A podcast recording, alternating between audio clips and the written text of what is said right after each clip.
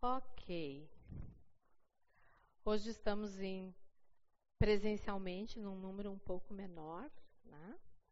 em razão das dos últimos acontecimentos que Deus tenha misericórdia da nossa cidade, né? de toda toda essa situação que a gente tem vivido e que bom saber que que Ele tem, né? Que Ele possa nos guardar e, e nos proteger no meio de tudo isso. Muito bem. No tempo em que as aulas ainda eram presenciais, ah, um certo dia a professora pediu para os seus alunos que alistassem aquilo que eles consideravam ser as sete maravilhas do mundo. Depois, então, eles iam fazer uma votação e iam definir, então, quais eram as sete maravilhas do mundo. Então, depois de um tempo, começaram então a, a pipocar né, as sugestões do que seria as sete maravilhas do mundo. Então, surgiu lá as pirâmides do Egito, o Taj Mahal na Índia, o Grand Canyon nos Estados Unidos, o Canal do Panamá, o Empire State Building, a Basílica de São Pedro, a Muralha da China. E aí a professora observou que tinha uma aluna que estava lá lutando com a sua lista e não tinha mencionado nada ainda. Então ela perguntou para ela: "Tu está tendo alguma dificuldade?" É, não sei me definir muito bem, mas quem sabe então tu já escolheu algumas coisas? Sim, sim. Então compartilha com nós aquilo que tu que tu alistou aí e a gente vai ver se podemos te ajudar. Ok. Então, eu acho, ela disse, que as sete maravilhas do mundo são ver, ouvir, tocar, saborear, sentir, rir e amar. O que aquela menina naquele dia expressou foi a mais pura gratidão daquilo que de fato é, né? As maravilhas que nós podemos experimentar. As últimas semanas, temos pousado né, na, na carta de Paulo aos Colossenses e temos visto as maravilhas que Deus nos chama para viver. Né? E uh, fomos desafiados né, para alguns significados dessas maravilhas e, na verdade, uh, entender o quão libertador é a gente viver essas maravilhas na nossa vida. E uh, então nós duas semanas estudamos com Roger o capítulo 3, do versículo 1 até o 14. Ah, eu precisava do do passador de slides. Obrigada. E hoje então nós vamos continuar, né, em Colossenses 3, vocês podem ir abrindo aí as suas Pagou.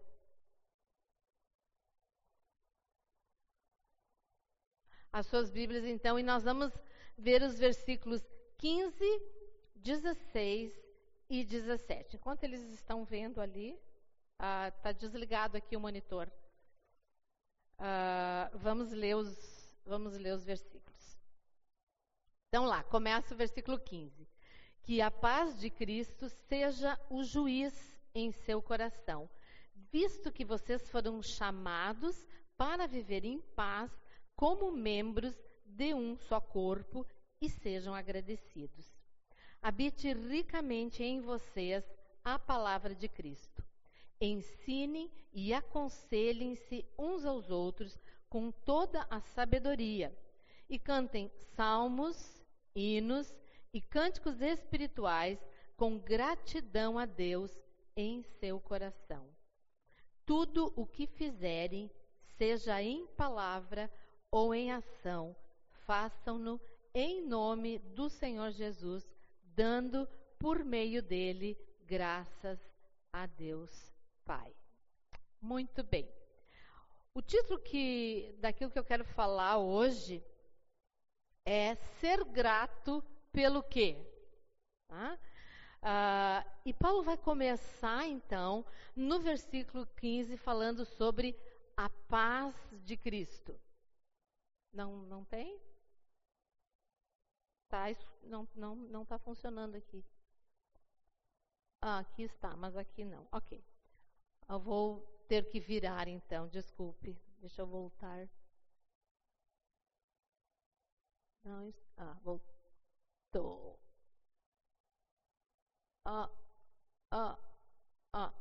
Vamos esquecer, porque a não, não está funcionando, não está passando para frente. Ah, agora foi. Ok. Então ele vai falar sobre a paz de Cristo. Agora, a paz de Cristo não é uma coisa que a gente vai buscar, é uma coisa que nós já temos. Todo aquele que é nascido de novo, todo aquele que já recebeu a Jesus como seu Senhor e Salvador, tem a paz de Cristo na sua vida. E é muito interessante, né, nós pensarmos sobre essa questão de paz, porque a paz de Cristo não é a ausência de conflitos, de problemas, de dificuldades. Eu fico pensando, a palavra paz, né, significa não ter essas coisas. Mas, na verdade, ter a paz de Cristo é, embora a minha volta as coisas estejam uh, turbulentas no meu coração, pela presença do Espírito Santo, eu tenho paz. Alguns anos atrás havia sempre uma bandeira, a gente não ouve mais muito isso, sobre a paz mundial. Hollywood, né, nos seus filmes, ironizava. Eu lembro do filme Miss Simpatia, né? Quem assistiu, quem lembra. Acho que era década de 90 esse filme, início de 2000, não lembro. Ah, onde todas as misses queriam a paz mundial. Tá? Bom, nós sabemos que isso é impossível, mas a paz de Cristo é possível. Só que o que Paulo fala aqui é muito interessante. Ele diz que a paz de Cristo, que vocês têm, que nós então que temos a Cristo Jesus temos, seja o juiz em seu coração. Agora, o que é que Paulo está dizendo?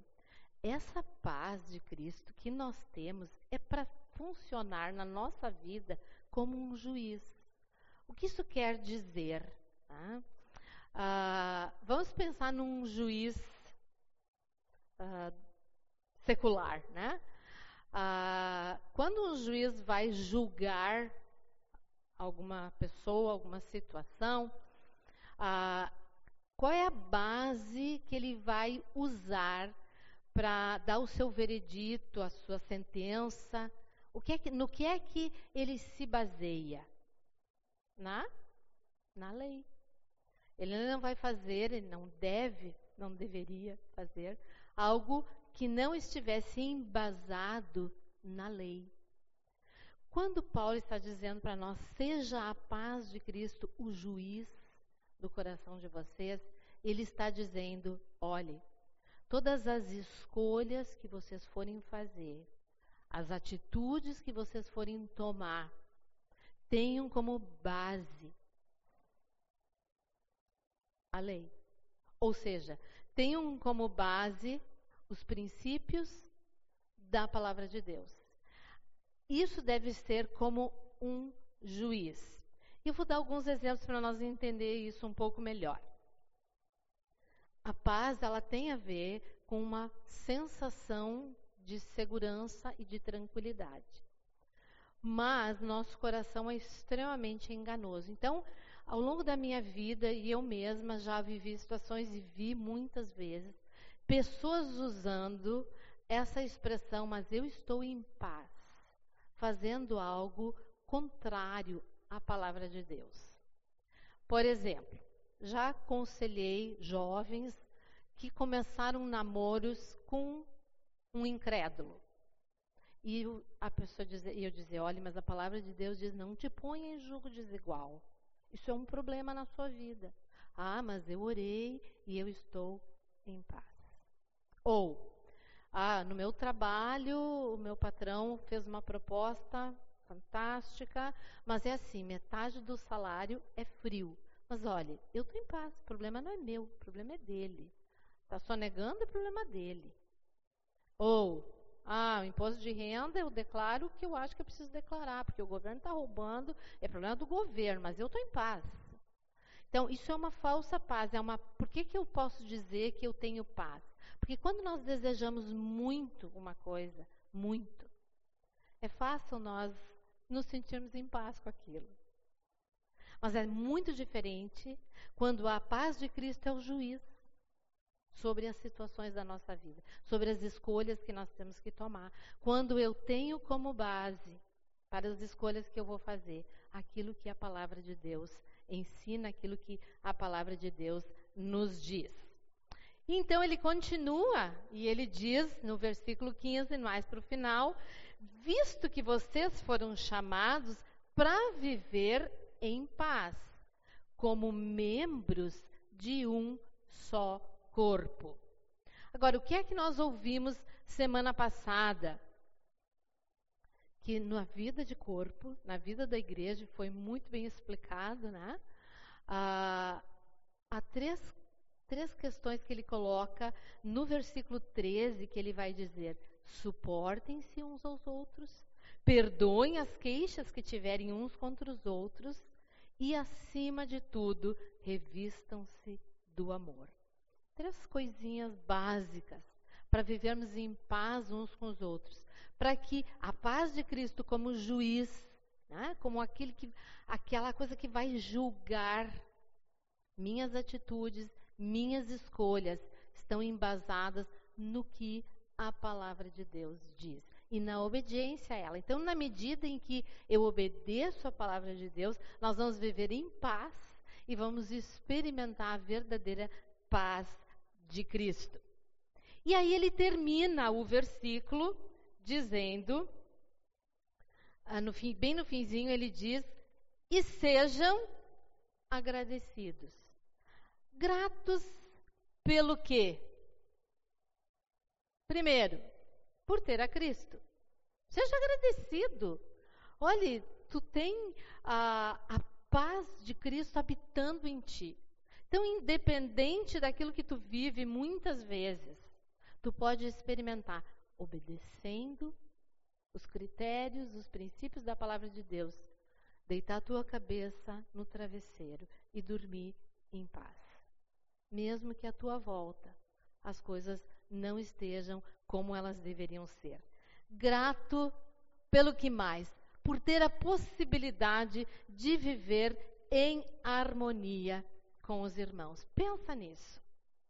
Quando nós obedecemos a palavra de Deus, nós temos a possibilidade de viver em harmonia com os irmãos. Agora, muitas vezes eu fico pensando, que loucura, né? Deus reúne como um corpo pessoas de diferentes idades, diferentes realidades, diferentes culturas, diferentes personalidades para viver em harmonia. Então, isso é algo maravilhoso. E quando no meio do corpo não existe gratidão por isso, quando eu não aprecio esse fato, e começo a ter ingratidão, né? E a ingratidão ela se expressa em reclamação, em murmuração. As coisas, o que, que acontece? As coisas azedam. Né? Esses relacionamentos não são harmoniosos. Então, Paulo está dizendo: sejam agradecidos pela possibilidade de viver isso. E então ele continua no próximo versículo, e eu insisto em olhar ali que está tudo escuro, mas tudo bem. Ele continua dizendo: habite ricamente a palavra de Cristo. Versículo 16. Em vocês, habite ricamente em vocês a palavra de Cristo. Nós estamos vivendo dias de muitos enganos, de muita mentira. E aí eu estou pensando especificamente na propagação da palavra de Deus. E uh, se, se já sempre bombou muito né, na internet pregações de, de tudo que é canto, né, de tudo que é lugar, agora muito mais com aquilo que a gente está vivendo. E muito mais né, tem sido desafiador nós estarmos firmados na verdade da palavra. Palavras bonitas, bem expressadas, nem sempre trazem a verdade. Mas é muito interessante que ele vai usar o verbo habitar. habite, né, a palavra de Deus.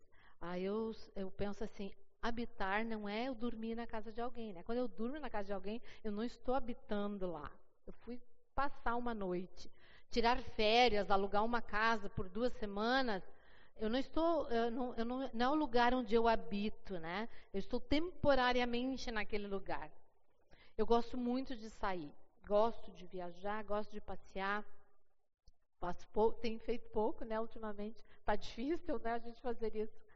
Gosto de, de estar, né? Com outros, mas eu gosto muito de voltar para casa. Eu gosto muito da minha casa, da minha cama, né? Ah, é o lugar onde eu me sinto segura, onde eu me sinto bem, onde eu me sinto confortável. É na minha casa, é no lugar aonde eu habito. É isso que a palavra de Deus deve ser para nós. Né? Esse lugar de segurança, esse lugar de conforto. E mais do que isso, né? A, então, a palavra de Deus é o lugar onde eu gosto de estar, mas a palavra de Deus deve ser com quem eu gosto de estar, né?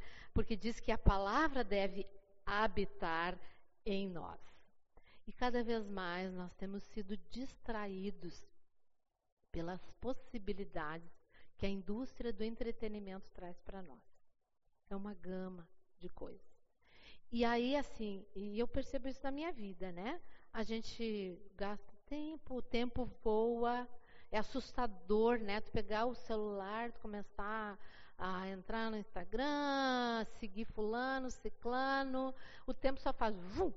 Ah, bah, agora precisava ler a Bíblia, mas foi, né? Agora eu tenho que dormir, ou eu tenho que fazer isso, ou eu tenho que fazer aquilo. Então, tem sido um desafio nós realmente permitirmos que a palavra de Deus habite com essa ideia do estar ali verdadeiramente. E aí o que acontece?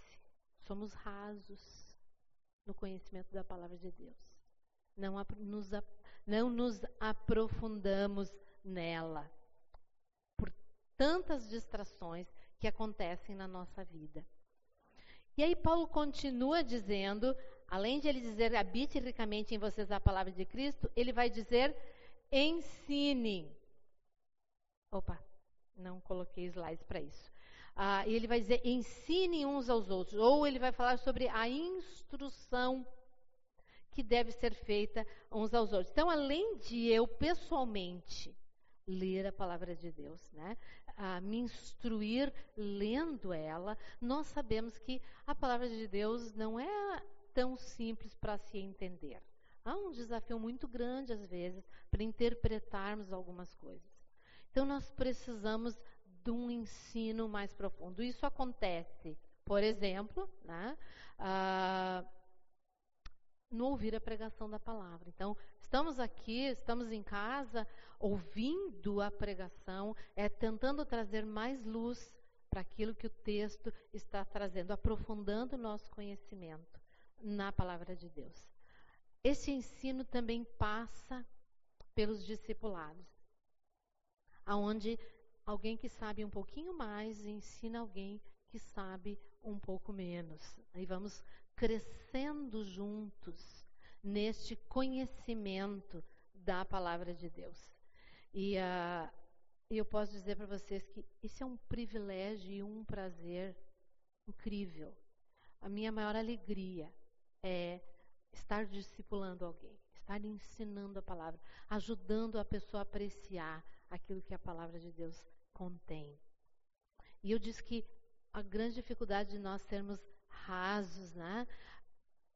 Porque nós muitas vezes não praticamos isso, não fazemos isso ah, não desenvolvemos. A igreja oferece cursos, aonde então nós podemos aprofundar, criar raízes. Ouvimos quinta-feira no devocional do Mateus sobre essa questão de criar raízes na palavra de Deus. Então, a, a, ensinem a palavra uns aos outros, mas ele vai dizer também aconselhem-se uns aos outros, deem conselhos uns aos outros. Mas sabe, esses conselhos não são, não são baseados em filosofias humanas. Quando Paulo está dizendo aconselhem-se uns aos outros, ele está falando o uso da palavra de Deus no aconselhamento. Então, alguém vem para ti com alguma dificuldade, algum desafio, algum problema. Ao invés de tu dar o teu conselho, ah, vai dar o meu, eu vou dar o meu pitaco aí. Eu, eu acho que tu devia fazer isso. Não.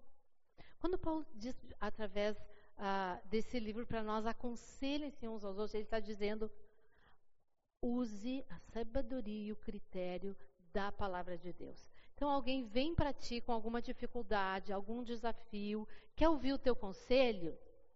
O que é que tu vai usar? O que, é que a palavra de Deus fala a respeito desta situação? O que é que diz sobre esse problema? E sabe, quando a palavra de Deus habita ricamente nos nossos corações, nós vamos discernir, nós vamos ter sabedoria e nós vamos saber aonde encontrar o conselho que a palavra de Deus dá. E por incrível que pareça, ela tem conselhos para toda e qualquer situação que nós podemos imaginar na nossa vida. E se naquele momento tu não sabe o que a palavra de Deus vai dizer sobre aquela situação, diga que tu vai pesquisar, que tu vai ver e que tu vai buscar o conselho da palavra de Deus para aquela situação. É isso que significa aconselhem-se uns aos outros. E aí ele diz depois: e cantem. Cantem salmos, cantem hinos, cânticos espirituais, juntos. E aí, de novo, cânticos baseados nas verdades da palavra de Deus. O mundo gospel hoje é cheio de canções. Melodias extremamente atrativas, uh, ritmos contagiantes, mas nem sempre, preste atenção, nem sempre aquilo que está sendo cantado é a verdade da palavra de Deus. Por isso, habite ricamente em vocês a palavra de Cristo, porque nós precisamos discernir como equipe de louvor, muitas vezes é um desafio. Né? As pessoas veem, pá, olha que linda essa música. Já vivemos situações onde as pessoas, ah, mas ficam chateadas. Não, mas olhe, não condiz com aquilo que nós cremos na palavra de Deus. Não está baseado ah, em verdade da palavra de Deus. Há canções por aí, lindas, mas que expressam um Deus de açúcar. Expressam um Deus que eu posso controlar a quem eu determino aquilo que eu quero para a minha vida. Então, habite ricamente a palavra de Cristo, ensine uns aos outros, aconselhem uns aos outros e cantem essa palavra, porque isso vai trazer edificação e aprofundar as raízes das suas vidas. E aí, ele vai terminar o versículo dizendo: com gratidão a Deus em seus corações. Eu vou ser grato pelo quê? Qual é a gratidão que eu devo ter? Pela palavra. Tu tem o, o hábito de agradecer a Deus por ter na tua mão a sua palavra. É a palavra de Deus. Paulo escreveu, mas inspirado pelo Espírito Santo. Seja grato pela palavra de Deus. Falei dos dias de tantas mentiras e de tantas coisas. A palavra de Deus é algo pelo qual eu posso ser grata, porque ela é clara, ela é firme, ela é confiável. Em dias em que nós ouvimos tantas coisas confusas, olha, haja visto o exemplo do Covid-19. Tira a máscara, bota a máscara faz isso, faz aquilo, é aquele outro. É aqu... As pessoas estão completamente confusas e os resultados estão aí, naquilo que nós estamos vivendo. Né? A, a palavra de Deus não é assim. Deus não é homem para mentir. Se ele prometeu, ele vai cumprir.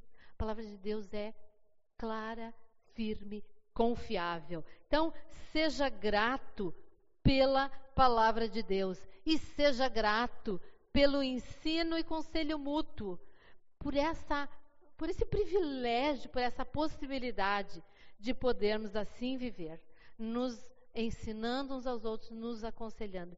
Isso é um desafio, mas é maravilhoso vivermos isso nas nossas vidas. E se tu não está vivendo isso né? Comece a fazer e tu vai experimentar quão bom isso é para as nossas vidas e o quanto como igreja e como corpo nós podemos fincar de fato as nossas raízes. E então no versículo 17 ele vai dizer: "E tudo o que fizerem, tudo o que fizerem. O que é tudo? É tudo. Tudo. Tudo o que fizerem.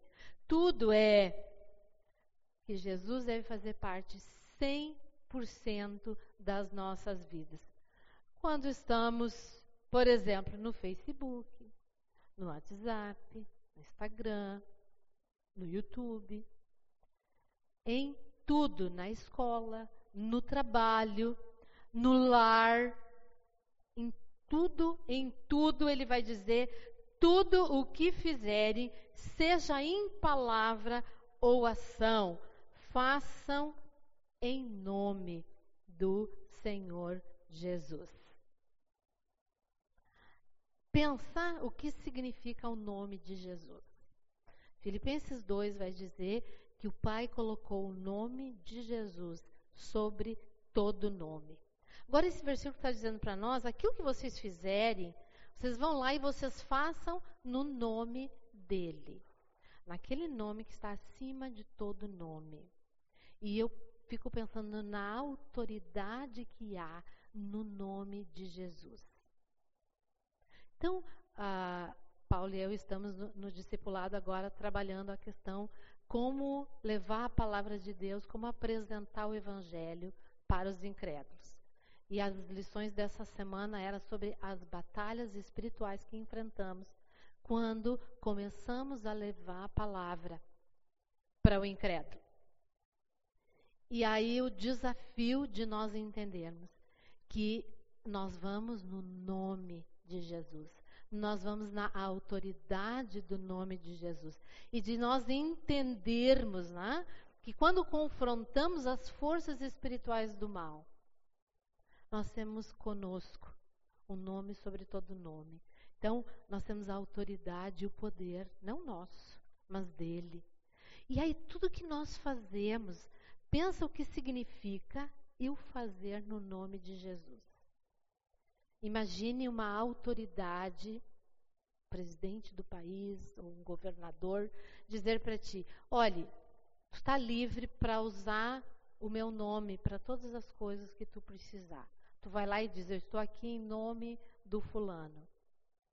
Imagina quantas portas se abrem. Né? Agora pensa no lado na questão espiritual. Jesus tem nos dado o seu nome faça no nome dele. Isso traz para as nossas vidas uma grande responsabilidade. Um privilégio sempre vai trazer responsabilidade. Então, tudo que vocês fizerem, faça em nome do Senhor Jesus. E aí ele termina dando por ele graças a Deus Pai. Ser grato pelo quê? Ser grato pela pessoa de Jesus, pelo privilégio que Ele nos dá. Eu, não sei vocês, mas eu ando na rua muitas vezes, eu olho para as pessoas e penso: uau, eu não sei delas, mas eu sei quem está comigo. E quem está comigo é maior do que qualquer qualquer pessoa que possa estar à minha volta, qualquer entidade, qualquer ser e pensar que eu tenho uma responsabilidade. E isso traz conosco né, um, um, um desafio de fazer as coisas no nome dele. Tenha gratidão pela pessoa de Jesus e pelo que isto representa nas nossas vidas. Terminando. Em dezembro de 2014, eu trouxe uma palavra para a igreja e imagino que vocês não lembram. Tá? A gente mal lembra aquilo que a gente comeu ontem, né? Sobre os seis benefícios da gratidão. Porque me chama a atenção esses três versículos, que cada um desses desafios vem acompanhado, seja grato. Seja grato, agradeça. Tenha gratidão no seu coração. E aí aquela, aquela palavra naquele dia era sobre os seis benefícios da gratidão. Bom, eu não vou trazer os seis benefícios da gratidão. Eu destaquei três benefícios da gratidão. O primeiro deles que eu trouxe naquele dia era a gratidão lava os nossos olhos para vermos a graça de Deus. Então, quando Paulo está dizendo, olha, ah, que a paz de Cristo seja o juiz no coração de vocês, vocês vivam em harmonia como corpo e sejam gratos por isso. Quando ele vai dizer, habite ricamente a palavra de Deus, ensinem, aconselhem-se, uh, vivam essa vida comum, cantem juntos, expressem a palavra de Deus de todas as formas, mas tenham gratidão por poder fazer isso. Gratidão de novo. Tudo que vocês fizerem, façam em nome de Jesus. Tenha gratidão pelo nome de Jesus e o que isso representa na vida de vocês. A gratidão vai lavando os nossos olhos, ou seja, vai tirando qualquer cegueira que nós temos e nos faz ver e entender essa maravilhosa graça. A segunda, a segunda coisa que eu trouxe naquele dia é que a gratidão nos coloca de joelhos. Ou seja, ter um coração grato é saber-se humilde diante de quem Deus é e saber da nossa dependência, dele. A gratidão nos coloca de joelhos e, por fim, a gratidão nos ensina a sermos generosos. Seja, a generosidade vai passar no tempo que eu gasto para Deus. A generosidade vai passar na entrega dos meus talentos e dos meus dons. A generosidade vai passar na entrega dos meus recursos. Eu vou me tornar uma pessoa generosa. Gratidão nos torna pessoas generosas. Então, que Deus possa realmente nos ensinar, através da Sua palavra, a sermos gratos. Ah, que esse desafio seja um desafio para o dia a dia das nossas vidas.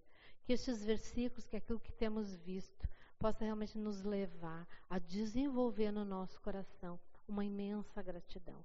Nós temos facilidade de sermos gratos quando coisas boas acontecem, né? Mas seja grato por aquilo que Deus tem providenciado para a vida de cada um de nós. Nós queremos encerrar com uma canção, uh, uma canção que vai falar sobre gratidão. E uh, se vocês quiserem uh, quando estivermos prontos aqui para cantar a música, se colocarem de pé, vocês que estão em casa, cantando junto conosco. Ela não é uma música tão uh, conhecida, cantamos ela com a igreja uma vez, mas ela é muito simples, muito simples. E ela expressa, então, essa questão de sermos gratos, de termos gratidão na nossa vida.